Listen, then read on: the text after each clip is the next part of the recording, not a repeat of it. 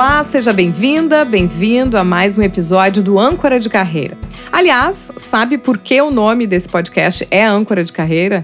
Eu te convido a ouvir a nossa edição zero, se ainda não ouviu, que foi exatamente sobre isso. Ouve lá, porque hoje o nosso assunto é Economia prateada. Já ouviu falar? Pelo menos desta forma, não sei, mas certamente conhece alguém. Estamos nos referindo aos cabelos prateados, mesmo que não estejam à mostra, mesmo que estejam bem dominados e cobertos, mas que estão lá nos indicando que já temos cinco, seis, sete décadas de experiência de vida ou mais e que, mesmo que aposentadas ou né, tiradas do mercado por alguma razão, ainda nos vemos capazes e muitas vezes sob a necessidade de gerar renda.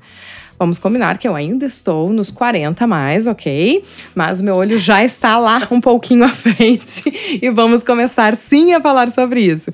Eu estou aqui de olho em modelos de fôlego inspiradores, como o da minha convidada Maria Aparecida Dragan Vikroski. Tudo bem? Tudo ótimo. Bom, a Maria Aparecida ela é, é, tem uma formação em administração, a maior parte né, do tempo de trabalho trabalhou em câmbio, em banco. E depois de aposentada, então foi encarar uma outra experiência. É isso, né, Maria é Aparecida? Isso. A minha primeira experiência foi como fazer um curso de corretora de imóveis, concluí e me iniciei dentro desta área. Né? Uh, não é nada fácil ser corretora, porque ex exige muito que tu não tenha horários. A gente não tem sábados, não tem domingo. Isso são algumas dificuldades, né? Mas como eu estava sozinha, então eu podia, me permitia não ter horários. Essa foi a primeira experiência pós-aposentadoria. Pós-aposentadoria, né? Aí foi passando, fui indo, vendi, trabalhei bastante, aprendi bastante. Fui, é, como diz assim, ou eu faço o negócio ou eu não me chamo Maria Aparecida. Exato. Até de, de ter que ir pegar uma assinatura na praia, depois de estar tá tudo pronto, né? Ainda tive que me deslocar até Xangri-Lá para pegar uma assinatura para voltar a entregar. Xangri-Lá que é uma praia Fiz do nosso isso. litoral do Rio Grande Fiz. do Sul. Mas saiu o negócio, fechou o negócio. Então assim, em cada área a gente sempre aprende, né? Tudo bem, tudo bem. Aí eu tive uma surpresa. Eu fiz uma viagem, pra, quando eu completei meus 60 anos, me permiti conhecer a Europa. E um tio meu sempre dizia assim: Vê se tu encontra um alemão lá e traz para cá, né? Eu digo, tá bom, tio, eu vou ver se eu acho um alemão. Voltei. E a primeira coisa que eu disse para ele é assim, tio, não achei o alemão. tá, passou, né? E eis que aí vem um amigo de adolescência que retorna a Porto Alegre depois de 30 anos fora do estado, né? E nos encontramos é, era amiga de toda a família, tudo. E terminamos ficando juntos. E ele veio com uma ideia de, de, de azeite. Quando ele chegou, ele trouxe tanta garrafa de azeite que eu pensei, digo, meu Deus, não vamos terminar nunca tanto azeite. e aí ele começou a se interessar por essa área. Ele foi indo, foi indo. E no fim ele foi, foi, foi para fora do país para ver se conseguia representação de azeites, mas eles queriam que importasse, não, não interessava. E aí ele achou primeiro um uruguaio, né, porque os nossos gaúchos ainda não estavam no período de produção, né? E em 2015 aí começamos com o gaúcho Batalha, que foi um dos primeiros que teve safra, né? E daí foi para o azeite. E eu fiquei acompanhando, né? só acompanhando, vendo, ajudando. Né? Fizemos muita degustação em mercado público, né? para mostrar para o povo o que, que era o azeite, que nós agora já tínhamos azeite. Até hoje tem gente que não sabe que o Rio Grande do Sul produz azeite. Né? E foi. Quando chegou 2018, a gente resolveu reformular a nossa estrutura de trabalho. Então, aí fizemos marca própria, que é a Mercadouro, Né? Uh, fizemos site, Instagram, Facebook, né? e começamos desta maneira. Continuamos com os azeites e o pessoal sempre perguntava: só tem azeite? Então a gente foi agregando uma coisa aqui, outra ali, né? Sempre com o, a, o cuidado de que fossem bons alimentos. Bom, aí a Maria Aparecida traz uma situação, então, que ela, a primeira opção foi ser corretora, né? Logo depois que, que se aposentou. Mas entrou um fator inesperado nessa história, que foi um relacionamento. Então, pós-aposentadoria, além de uma nova carreira, surgiu um novo amor. Novo amor. E com este novo amor é que veio o empreendimento, então. E aí a, a, a, deixou de ser corretora. Eu abri mão da, da, da, de ser corretora, né? Para nós ficarmos mais juntos em função de horários, e assim nós estaremos coordenados nos, nos locais, nos eventos, né? Então, e foi a melhor coisa que a gente fez. É 24 horas junto. Não, e é isso que eu comento aqui, porque hum, das opções, né? E mais uma vez eu digo e explico para algumas pessoas: ah, por que, que fala que é empreendedorismo feminino e materno no âncora de carreira se está falando sobre empreendedorismo de um modo geral? É só porque a gente não omite que algumas decisões são tomadas num caráter pessoal e não só no business, né? Não só de olho no mercado. Ah, mas seria melhor para mim, eu ganharia mais, teria uma ascensão pessoal se eu ficasse como corretora de imóveis que estava ganhando dinheiro, estava vendendo, correndo por aí, indo para a praia. Mas tiraria tempo de um relacionamento que decidiu viver, né? Então a gente coloca, assim, expõe que decisões de carreira, muito uh, frequentemente no universo feminino, tem a ver com conciliar vontades, né? Conciliar as vidas que são importantes para a gente além da nossa própria. Então, conciliar a vida do marido num bom relacionamento equilibrado, e conciliar a vida dos filhos. Aliás, a Maria Aparecida tem dois filhos, dois né? Dois filhos, a Marina e o Vitor. E hoje são adultos, né? Já tem um neto. Então é, é, diferente, né? Hoje a gente tem a preocupação com nós, um cuida do outro, né? E o nosso negócio. E a gurizada que vai, que vai lá, que a gente diz, ó, oh, estamos na feira tal. Eles vão lá, olham, participam, querem saber como é que nós estamos. Deu dinheiro, não deu dinheiro, como é que tá? Dois né? momentos de carreira, né, Maria Teresa? Teve um momento em que, quando eles eram pequenos, ah, já sim. estavas no mercado de trabalho Eu já também. estava no mercado de trabalho. Foi uma fase bem difícil, porque também exigia muito, né? E eu ainda estava terminando a faculdade, então eu tinha pouco tempo. Então tem que ser uma super mulher para atender a tudo, né? E que tudo saia no razoável, pelo menos, né? É isso aí. Eu, hoje eu me sinto bem satisfeita. Oh, que bom ouvir isso, né? Porque eu acho que é, esse é o desejo, e é o meu desejo particular também, e por isso eu ouço tantas mulheres aqui que eu aprendo demais, que é para encontrar esse ponto de equilíbrio, né? Que a gente consiga não olhar para trás e ver, ai, olha como fui perfeita, mas olha como eu fui suficiente, Exatamente. né? Para poder uh, entregar para o mundo pessoas melhores também. Com no certeza. caso, ela tem duas, dois filhos, eu também tenho duas filhas. Quem ouve os podcasts sabe que tem uma de nove e uma de quatro anos. Mas a gente sempre traz alguém para nos ajudar a colocar luz sobre esses temas. Aliás, a Maria Maria Aparecida sabe, soube, né, que ia chegar aqui, eu não ia omitir a idade, ela tem 67, 67. anos, né, Maria Aparecida. Mas também está conosco aqui a Mônica Riffel, que é criadora da Maturilab, que é um núcleo criado dentro da consultoria de recursos humanos dela, que dá uma atenção especial ao mercado de trabalho para a maturidade. Tudo bem, Mônica? Tudo bem, Flavirina. Obrigada pelo convite. Eu que te agradeço. Também tem muito tempo de trabalho já, né, Mônica? Bastante. Nesse... 30 anos já de consultoria, 30 anos de bastante uh, luta, né? Porque a gente sabe o quanto é difícil para nós mulheres também a gente se estabelecer profissionalmente, ser respeitadas, né? Mas eu acho que a gente vai crescendo na medida que a gente vai também evoluindo e também se trabalhando, se autoconhecendo. E tu acaba fazendo, digamos assim, opções conscientes, né? E assertivas em relação ao que tu queres fazer na carreira né? Bom, a gente tem um cenário que o Brasil é apontado como um dos países de envelhecimento mais acelerado do mundo e que em pouco mais de 30 anos estaremos ali pela sexta posição em maior parcela de população 60 a mais. Exatamente. Né? Então, é algo que a gente tem que perceber. Tanto você que tem uma empresa que talvez precise se dar conta de que existe um público consumidor aí, que você pode focar, uhum. né? E que tem hábitos de, de consumo diferentes do que muitas das propagandas estão aí colocando. Mas também você que está nessa faixa, né? Entrando, né? Colocando o pé ali nos 50 mais, 60 mais, 70 mais.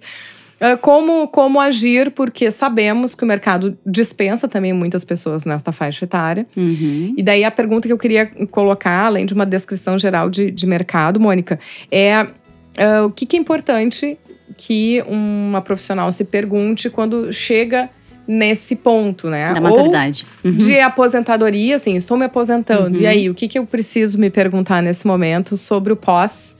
Ou realmente fui dispensada, uhum. né? Estava ali achando que estava estável e fui dispensada numa idade em que o mercado não está. Oh, seja bem-vinda. Sim. Então, como, como, que perguntas são importantes? Que reflexões a gente poderia fazer, né? Então, assim, uma sugestão é a pergunta que a gente sempre traz é trabalhar para quê? Né? Se eu conseguir responder por que, que eu ainda quero trabalhar e para que, que eu quero trabalhar, eu consigo encontrar algumas alternativas, né? Porque precisa fazer sentido para gente, né? A gente não pode mais fazer somente ou pelo dinheiro, somente pela posição, pelo status, pelo prestígio, porque quando chega na maturidade, essas coisas todas não importam mais né? A gente chega com a vontade de realizar algo diferente, de fazer a diferença, de talvez servir, né? Poder ser servil a alguém, né? Poder fazer com que existam uh, experiências diferentes para essas pessoas usufruírem, né? Então a primeira pergunta é essa: trabalhar para quê? A segunda reflexão que eu acho importante fazer é o quanto eu tenho sonhos adormecidos, o quanto eu tenho, talvez lá, engavetado projetos que eu nunca achei que eu pudesse talvez fazer, porque nós somos de gerações diferentes, né? E toda geração ela foi educada para encarar o trabalho de uma forma diferente. E a geração X, que eu faço parte, eu tenho 54 anos de idade, uh, foi educada para criar independência financeira, para adquirir patrimônio, né? Mas usufruir muito pouco. E até acumular patrimônio. Né? Acumular né? muito, né? Sem usufruir. Usufruir muito pouco. É reserva, fazer Isso, reservas. fazer reservas, né? E eu que sou filha de mãe ainda que passou a Segunda Guerra, então é mais ainda fazer Não, é, reservas, é, eu... né? Porque é, que é comum é, isso, né? Eles passaram por, por diversas Privações. adversidades e privações. Não, é uma frase que eu tenho em mente, assim, que eu sempre ouvi do meu pai. Tem que garantir o futuro, tem que garantir o futuro, tem que garantir o futuro. Isso aí. Então eu fico tentando achar o equilíbrio disso, de realmente garantir o futuro é importante, né? Que se uhum. tem uma previsibilidade de eu vou ter um momento que eu vou produzir menos, talvez, ter menos disposição para trabalhar Isso. e tem que ter uma reserva, mas poder viver um pouco antes desse Isso. futuro, né? Que a gente não sabe se chega. Perfeito, né? Então, eu acho que uma das coisas que a gente precisa olhar é para aquilo que está realmente adormecido dentro da gente, que sempre foi uma vontade nossa, ou de empreender, ou de trabalhar numa área diferente, né? Porque na maturidade, tu é dono de si né? Tu é protagonista. Tu não tá mais preocupado com o que os outros pensam ou deixam de achar de ti, né? Tu tá preocupado com o que tu acha a teu respeito, né? E por isso que eu acho que a maturidade te dá uma caminhada de autoconhecimento onde tu pode realmente olhar para o teu futuro de uma forma diferente, né? Fazendo essas escolhas de forma muito consciente e assertivas e olhando para aquilo que realmente faz muito sentido e tem propósito. Ninguém mais consegue trabalhar na maturidade sem propósito. Então, o que, que a gente vê assim nas pessoas maduras, nas pessoas que empreendem após 50 mais, 60 mais, que tinha lá um sonho engavetado de trabalhar com marcenaria, por exemplo, né? E a pessoa vai viver disso. Né? Vai montar lá seus objetos, vai fazer exposições, vai vender pela Sim. internet. Tem pessoas que gostam de trabalhar com horta orgânica, né? Então, às vezes é uma atividade que ela até pode ser uma renda, mas ela necessariamente não é uma renda que a pessoa precise, mas ela precisa ser útil. Então, às vezes, ela vai vender para uma comunidade próxima por um valor super irrisório, né? Mas ela vai contribuir com aquela comunidade onde ela está inserida. Eu tive recentemente fazendo um workshop em Bento Gonçalves e tinha um, um senhor de uma empresa grande, onde ele já se aposentou, fez a sucessão, né? E ele hoje tem uma horta orgânica em casa e ele uhum. faz a venda para bairro dele, né? Mas é para ele ter uma atividade, porque ele sempre gostou de mexer com isso, porque ele entendia isso como uma terapia. E ele dizia: Eu não me vejo hoje não fazendo nada, né? Então eu preciso de alguma forma me relacionar com a minha comunidade, com o meu bairro, e a forma que eu encontrei foi uh, ter uma horta orgânica e vender os meus produtos, que não são muitos, né? Mas que as pessoas consomem e têm a tendência. Mas né? esse ponto, Mônica, não, não existe um ponto de conexão aí entre a geração Y e, né, e o que vem, que é de realmente ser bem mais desapegado, não, não tá preocupado em ter casa própria, mas em ter lugar para morar, não tá preocupado em ter um carro próprio, mas ter uma maneira de se locomover. Uhum. E já começar suas carreiras desapegadas de um emprego e muito de ter prazer no que faz e, e, e algum propósito. É, então, acho que está trazendo uma conexão importante com a geração Z, não é com a Y, porque a Y A ainda Y é. que eu tô na margem de ambiciosa. erro. Eu fiquei entre a X e a Y, porque dizem que a Y é, começa na- nos anos 80. Isso. Eu, como eu sou de 78, eu digo que na margem Sim. de erro de para mais para menos, eu sou Y. Não tem problema. Boa. Mas assim, Sabrina, a, a geração Z, que é do meu filho de 21 anos de idade, e, e, e tá me ensinando muitas coisas de desapego, muitas coisas em relação ao que faz sentido de verdade, o que tem importância, o que realmente importa. Eles sabem responder o que realmente importa para eles. E que tu trouxe um exemplo bem importante. Apesar de ele ganhar um carro, porque passou no vestibular da URGS, né? Ele anda hoje muito mais de aplicativo do que de carro, porque o, o que ele quer é resolver a mobilidade dele, né? Ele não tem preocupação em ter o seu imóvel, até porque ele tem a condição de ter, né? De repente, uma casa bem estruturada e tal. Mas além de eles terem sido criados pela geração normalmente ah, X, que realmente deu essa condição para eles, vem deles uma questão mais social. Eles querem trabalhar em causas sociais, eles estão muito conectados com o mundo, então eles veem as grandes diferenças, as grandes diversidades, né? Então, eles precisam trabalhar muito mais hoje pela causa do que pelo dinheiro, pela renda, né? E eu acho que isso nos conecta, assim, né? A gente começa a olhar que eles estão mais à frente do que nós, que vamos estar com 60 anos lá, fazendo isso que eles estão fazendo com 20, com 20 e poucos, né? Que é não precisar de tanto, porque isso também estressa, porque isso também adoece, né? Isso também deixa as pessoas precisando mostrar para os outros que elas estão sendo capazes, competentes, né? E eu acho que quando tu chega na maturidade, e aí eu falo dos 50 a mais, que é um recorte que a gente faz, mas isso pode acontecer aos 40, aos 30, a gente sempre fala que maturidade não tem a ver com a idade cronológica, tem a ver com a tua gestão emocional, né? Com a tua caminhada emocional, daquilo que tu realmente conseguiu desenvolver em termos de valores, de desenvolvimento. ah, teu próprio, mas também em relação a com quem tu convive, né? E que isso não é cronológico, né? Porque isso temos pessoas de 60 anos imaturas, como tem pessoas de 20 anos super maduras, Agora, né? Maria Aparecida, o que, que foi mais desafiador, assim, né? Quando chegou neste momento de tomar uma decisão de tá agora o que, que eu faço? É. Além, né, desse relacionamento que veio e apareceu, mas assim, o que, que foi importante, o que que... Ou, né, até é incômodo, talvez, Sim. nesse momento de decisão.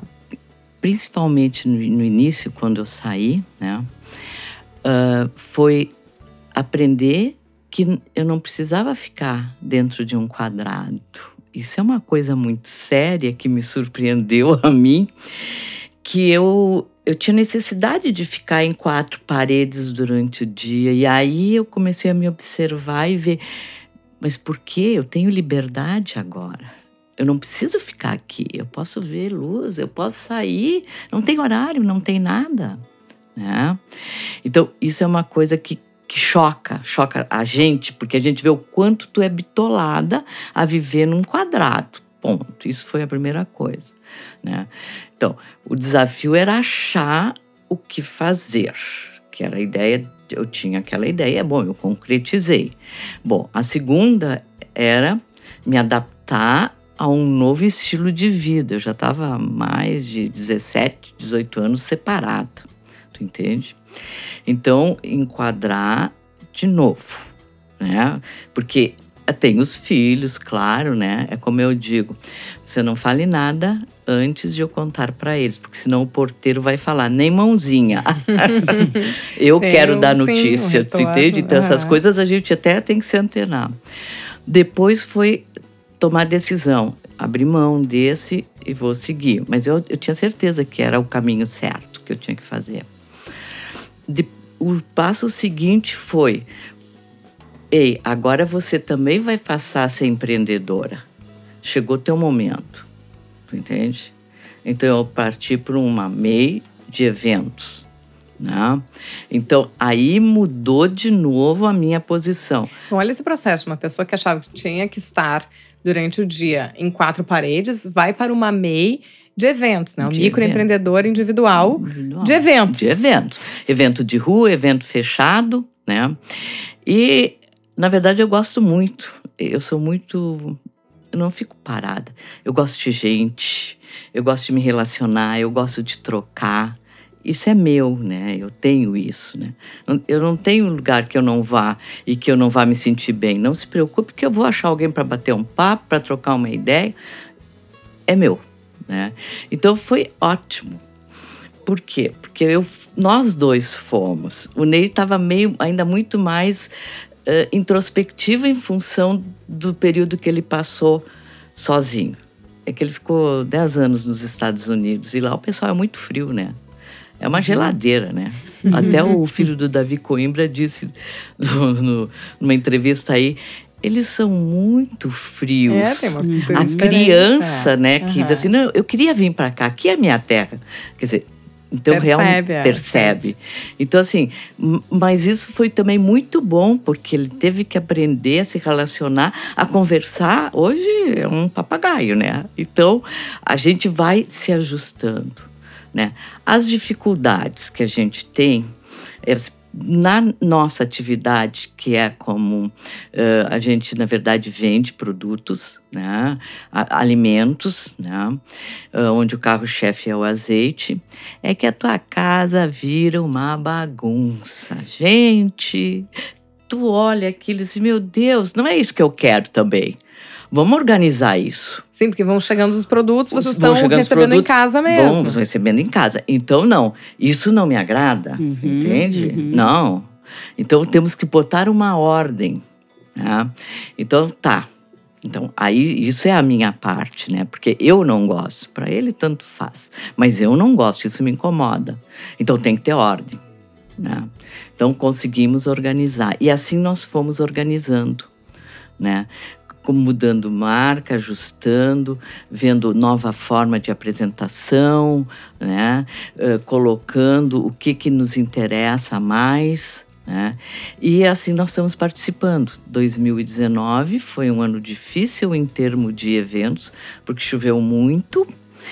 Uhum. O outro aspecto, além da chuva, menos evento, um ano em que a nossa, nossa sociedade está mais pobre, né? Por salários parcelados, quer dizer, é uma situação econômico-social, né? Então, assim, mas nós estamos batalhando, nós não podemos desistir, porque os desejos, os sonhos, não podem quebrar na- no primeiro Desafio, obstáculo, né? claro. Então, não Uhum. pode. Mas o que né? a gente percebe, assim, né, Mônica, do, do relato da Maria Aparecida, que é muito claro, assim, né, que é, que é, é processo, escolha, recuo, né, até no sentido de começou, foi lá, investiu num curso para ser corretora e, e recuou nisso para uma outra decisão e a partir dessa decisão foi fazendo ajustes, né, tem incômodos, tem ajustes. Ela traz um ponto bem importante, né? Que eu acho que isso está muito refletido no, no, nos 60 mais, nos prateados, né? Que é poder se reconhecer, né? Tu disseste muito assim o que, que tu gostava, o que, que é teu, o que, que é do teu perfil, para que tu ressignifique a tua carreira, né? Porque no momento que tu abre uma MEI de eventos, é porque faz sentido para ti, do teu perfil, das tuas características, tu poder trabalhar com isso, poder te relacionar com outras pessoas, poder proporcionar, de repente, né, eventos diferentes para as pessoas. Então, isso é o que eu acho muito importante quando a gente entra na maturidade, que é poder se reconhecer, né? E quando isso não acontece, é o primeiro passo. Tu precisa te reconhecer primeiro, porque aí tu consegue ressignificar a tua vida, seja ela empreendendo, seja ela voltando para uma carreira diferente ou investindo numa carreira diferente, porque tu ressignifica, né? Bom, me parece que a Maria Aparecida fez isso com naturalidade, né? Ah, Agora, para quem não tem essa facilidade, tu né? precisa Então, buscar processo de autoconhecimento. Porque, e até porque assim, eu estava aposentada, querendo ou não, tinha uma renda que podia dar o sustento para ter o respiro da escolha. Uhum. Né? Porque Uhum. tem o, um, que fala muito sobre empreendimento, assim, de uma maneira menos glamorizada também, que é o Facundo Guerra.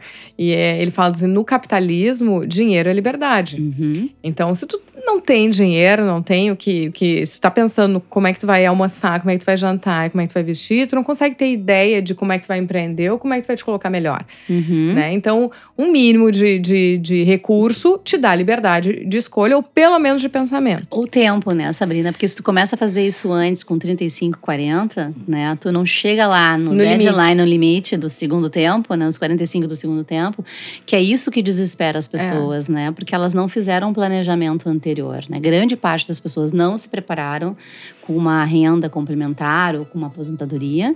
E daí, quando chega o momento, fica difícil mesmo tu fazer qualquer tipo de investimento ou escolha com a tua cabeça pensando como é que tu vai pagar tuas contas, os teus Exatamente. boletos, né? Então, quanto antes tu começa, mais cedo tu enxerga a questão da longevidade, da tua saúde ativa, né? Quanto tempo tu tem ainda, né? De saúde plena e ativa, porque tudo isso depende do teu autocuidado contigo mesmo Eu também. fico pensando que a gente sempre olha, tanto para o mais novo quanto para o mais velho, com a nossa realidade, né? De que eu vou estar com essa disposição. Ah, hoje aos 40 eu já sinto que, né, para ficar com minhas filhas pequenas, correr, eu não tenho mesmo a disposição. Mas é difícil para mim me colocar no lugar de quem tá com 60, 80, de que a minha disposição vai ter menor ainda do que essa que eu tenho hoje para sair correndo atrás de uma criança ou de algo que eu queira. Mas eu não queria deixar de, de, de ter uma palavra para essas pessoas que estão no limite Uhum. né? Não por um, por um planejamento seu, mas tem as coisas que são do meio e que, e que não foram escolhas dela. Por exemplo, como uma dispensa de uma, de uma carreira que se Sim. programou dentro de uma empresa, Uhum. que se sentia estável, mas que de repente foi surpreendida com uma demissão, por exemplo, às vésperas de uma aposentadoria, às vezes. Sim, muitas vezes. aham. Então, o que é importante para essa pessoa? ah, Então, a gente tem hoje se recursos né, disponíveis e a gente pode participar de workshops, de palestras. A gente tem, ah, digamos assim, atividades onde as pessoas podem se inscrever de forma gratuita. Hoje existe muita coisa disponível, né? algumas Que tu possa mencionar alguma? Tu entra, por exemplo, nas plataformas do Simpla, por exemplo, e tu pode encontrar lá todos os tipos de eventos e ligados, inclusive, à questão da aposentadoria, maturidade. Então, tu pode escolher temas que tu acredite que tenham mais a ver com o teu momento, com o teu processo do que tu tá vivendo, e tu poder participar. Porque uma palestra ela é altamente enriquecedora, né? Porque ela vai te trazer um conteúdo que muitas vezes tu não domina e não tem. Por outro lado, ela sempre vai fazer tu, tu ter algum network. Ou tu vai sentar com a pessoa do lado, vai conversar, ou tu vai tomar no café com ela alguma coisa. Quando tu vê, tu já tá conhecendo a atividade da pessoa. Então, existem hoje recursos disponíveis que eu te diria até que são mais fáceis hoje do que antigamente, né? As pessoas que antigamente não faziam network, não tinham essa facilidade de relacionamento, tinham realmente muito mais dificuldade de se recolocar no mercado ou de abrir um negócio, porque não tinha nada acessível. Hoje a gente tem internet disponível aí para a gente pesquisar qualquer tema, né? Gratuitamente, baixar e-books gratuitamente. Tem várias coisas que a gente tem hoje disponível. O velho Google nos dá a opção, né, da gente encontrar muitas O coisas. Sebrae é um lugar Muito. excelente, onde tu tem a oportunidade de conhecer muita coisa. Senac, Sebrae, Sebrae, todos é. os S's hoje, É. eles, eles dão SESC, eles dão também. muitas ah, atividades, oficinas, né? Que tu Então, pode participar de uma forma Por que, que eu gratuita. faço questão de perguntar para vocês, assim? É porque tem muita oferta. Uhum. também por esse lado, entendeu? É muita coisa ali que a pessoa fica às vezes confusa de o que que é interessante e o que que é acrescenta para mim ou não nessas Uhum. escolhas. Uhum. Então, por isso que eu perguntei, ah, tem, quer mencionar algum Sim. especificamente para poder ajudar nesse filtro? É importante que a pessoa possa entender o que, que ela está vivendo naquele momento. Se ele é um processo mais angustiante, de busca, porque ela ainda não se encontrou, ela vai precisar buscar alguma coisa que possa fazer ela olhar para ou a sua carreira, né, ou o seu futuro com alguma orientação, né? Eu canso de receber pessoas numa primeira conversa sem cobrar absolutamente nada, até para direcionar essa pessoa, né? Ela nem sempre vai poder investir num trabalho, mas ela vai poder pelo menos saber qual é o caminho que ela pode seguir. E assim tem muitos profissionais que também atendem dessa forma. Eu tenho trabalhado hoje em diversos projetos sociais, né, onde a gente capacita e leva isso para pessoas de vulnerabilidade social, né? E a gente consegue fazer esse trabalho. Então, como a gente já está né, esgotando o tempo, eu quero aproveitar para deixar os contatos também, na- principalmente nas redes sociais, de maneira que quem está nos escutando possa contatá-las, possa de repente seguir essa conversa, né, e Uhum. conhecer mais do trabalho de vocês. Uhum. Então, o meu é Mônica Riffel, tanto no LinkedIn como no Facebook, Instagram, e arroba Maturlab no Instagram e no LinkedIn também. Riffel com dois Fs? Dois Fs e L. É, tem o site Mercadouro, ah, o Instagram arroba Mercadouro, né? E no Face também Mercadouro. E até, ah, eu sempre menciono como eu conheço as pessoas em função dessa rede, que eu acho que é extremamente importante, e, e tenho reafirmado aqui que se tem uma coisa que eu posso dizer de experiência, é que as coisas vão acontecendo quando a gente tem coragem de se expor. Inclusive ao erro. A gente falou muito no episódio anterior. No, no MVP, né, no mínimo produto viável, que talvez no primeiro momento ele possa ser vergonhoso mesmo, mas ele é o que vai nos permitir fazer os ajustes, né? E esse podcast mesmo tem, tem uma série de ajustes. E, hum, mas então, de, se expor. E a gente, por exemplo, a Maria Aparecida eu conheci num encontro lá do grupo Sou Empreendedora, que é uma rede, tem grupo no WhatsApp. Apareceu um evento de networking, né? Eu, tudo que eu posso ir, eu vou. Sou uma curiosa de assuntos e pessoas. E lá encontrei a Maria Aparecida. E quando eu pensei, ah, eu vou falar sobre 60 mais. Daí lá me lembrei de que eu tinha ouvido o relato dela lá, busquei ela pelo WhatsApp e ela topou vir aqui hoje, né, Maria é Aparecida? isso aí. Então, a. Uma nova experiência para mim E ela disse, também. eu nunca fiz, nunca fiquei diante do microfone. Isso- Eu, beleza, olha, novas experiências Novas aos 67 experiências. anos. Fico feliz em proporcionar isso. E eu também, eu adoro viver. E a Mônica foi também através de uma conhecida, a Cirley, que, né, deu Cirley, preciso de alguém para falar sobre carreira sem acessado. Quer vir falar? Ela, não, parei que eu vou te indicar alguém. Outra hora a gente fala sobre os assuntos, mas tem alguém que vai ser especialista sobre esse. Então, rede é muito importante, né? Então, é, é se expor. Pode ser rede de amigo, pode ser rede de família, mas que se exponha às redes. Às vezes. E a outra coisa que é um ponto que para mim é muito importante, porque para mim faz diferença na minha trajetória pessoal e profissional, que é a leitura. Então tem muita coisa que eu sei que eu trago das leituras que fiz. E não são muitas leituras técnicas, assim, né? São, tem muito de ficção, tem muito de outras áreas que não a minha, mas que ficam, né, ideias e, e pensamentos. Então, eu sempre convido quem, quem participa do podcast a trazer uma, uma dica de leitura. Hum. Quem começa? Maria Aparecida, Ah, pode ser? Começo. Eu, Pequeno Príncipe é um livro muito interessante que nos leva a crescer e a, a repensar sobre os sentimentos, né? Sobre a, a- tudo aquilo que ele expõe, a responsabilidade, né? O que está sempre atrasado, o que precisa contar, o que se apaixona pela rosa, né? Então eu acho fantástico. É um livro que sempre pode permear a minha vida.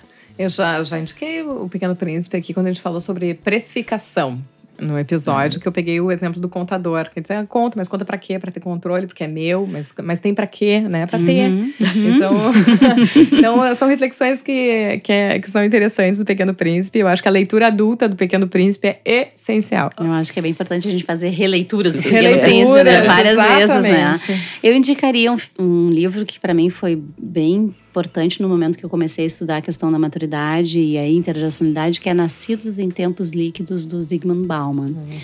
E é uma conversa dele com um jornalista ah, italiano, 60 anos de diferença. Foi com 91 anos. Foi o último livro que o Bauman escreveu antes de falecer.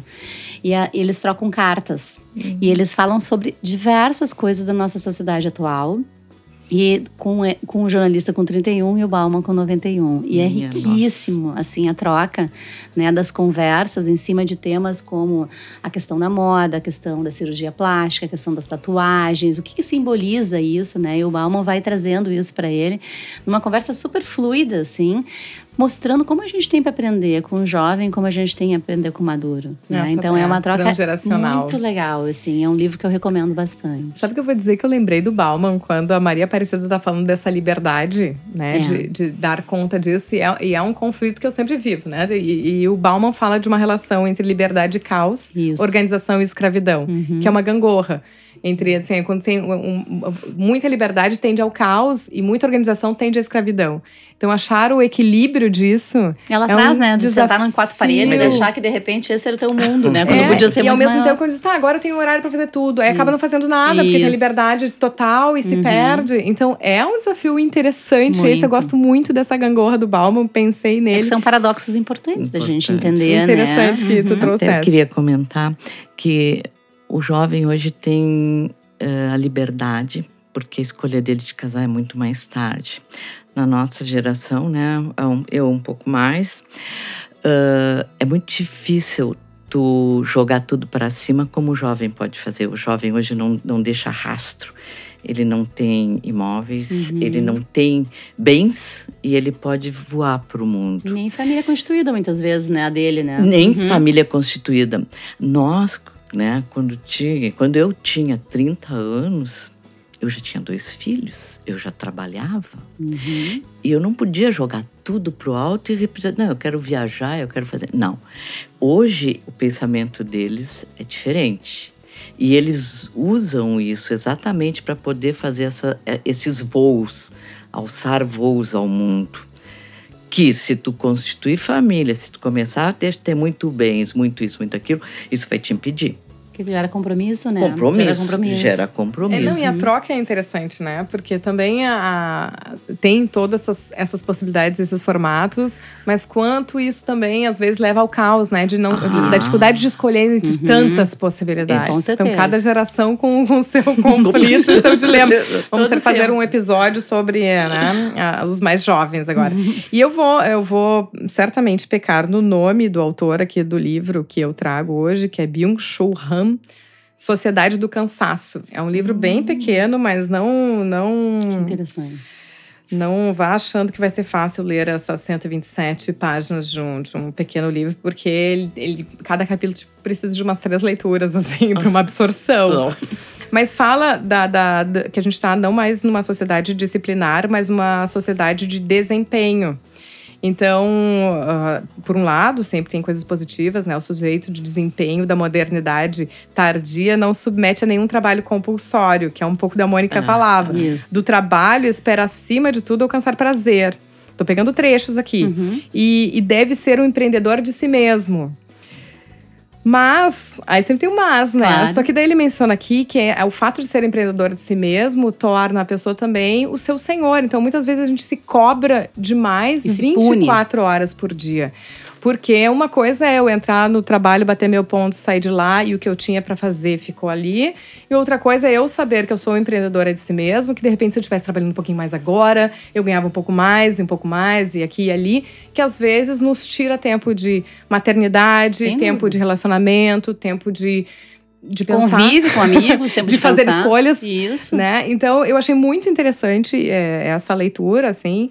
E outra coisa que menciona é a falta de relação com o outro provoca, acima de tudo, uma crise de gratificação. Porque quando eu estou ali, mesmo que seja numa relação com o outro, é, algo que eu faça possa ter uma, uma gratidão naquilo que eu entrego. Uhum. E quando o que eu entrego é para mim mesmo, fica faltando um pouco disso. Uhum. Então, da gente também poder se agradecer, né? Sim, quando a gente faz entregas. certeza. Eu já vivi situações que eu tava me cobrando. Ah, quando eu fui lançar o podcast, eu tenho que fazer um evento, tem que ser assim, mas eu não sei fazer. né? Eu tava desesperada que tinha que ser naquela data, daquele jeito. Aí quando eu tava já aos prantos, de me escabelando, Deus, tá, mas quem é que te mandou fazer isso? tá, foi tu. Então tu pode revogar essa ordem. E é impressionante como a gente precisa fazer esse, esse Precisa. exercício, né? É, um- é um auto-perdão, né? Que a gente começa a fazer com a gente mesmo, Então, né? de, de- desse empreender de si mesmo não é nada fácil e é um pouco disso que a gente vem aqui trabalhar, discutir nesse podcast. muito legal. Então, Maria. Aparecida, muito obrigada pelo teu relato, tua Eu disponibilidade. Foi um prazer e muito obrigada pela oportunidade. Mônica, muito obrigada pela confiança, assim, as pessoas vieram às cegas, né, sem saber bem como é que ia ser. O tema é super assim inspirador. Eu acho que a gente vem por causa disso, Isso, né? Pra gente poder exatamente. compartilhar um pouco. Muito obrigada pelo convite também. Que bom. E falando em compartilhar, eu sempre digo, se você aí chegou até aqui, muito obrigada pela atenção, porque atenção e tempo é um recurso, assim, dos mais valiosos nos dias de hoje. Se curtiu, compartilha. Eu digo que é um jeito simples de cooperar com pelo menos três empreendedoras, né, que você acabou de ouvir. Esse foi mais um âncora de carreira. Vamos juntas aí nos preparando para os desafios do mercado, nos ajudando a enxergar o cenário à nossa volta, às vezes nos reinventando, às vezes nos adequando, às vezes recuando um pouquinho, mas atentas e apoiadas, nem que seja assim, em áudio. Então, mais uma vez, agradeço e uh, fico muito feliz com cada uma das mensagens que eu recebo, que são bastante incentivadoras e inspiradoras. E pode mandar lá, acho que o recurso hoje mais fácil para mim é no Instagram, arroba Sabrina Tomasi. Lembrando que Tomasi tem um T-H-O, que é para dificultar, e um Z-I no final. Mas manda por lá, porque também é por lá que eu vou colocando as dicas de leitura, vou colocando os avisos de quando entra, no, entram novos podcasts e a gente vai se falando por estes meios. Muito obrigada mais uma vez a vocês. Obrigada, da mesma semana. forma. E a você aí, até o próximo. Thank you.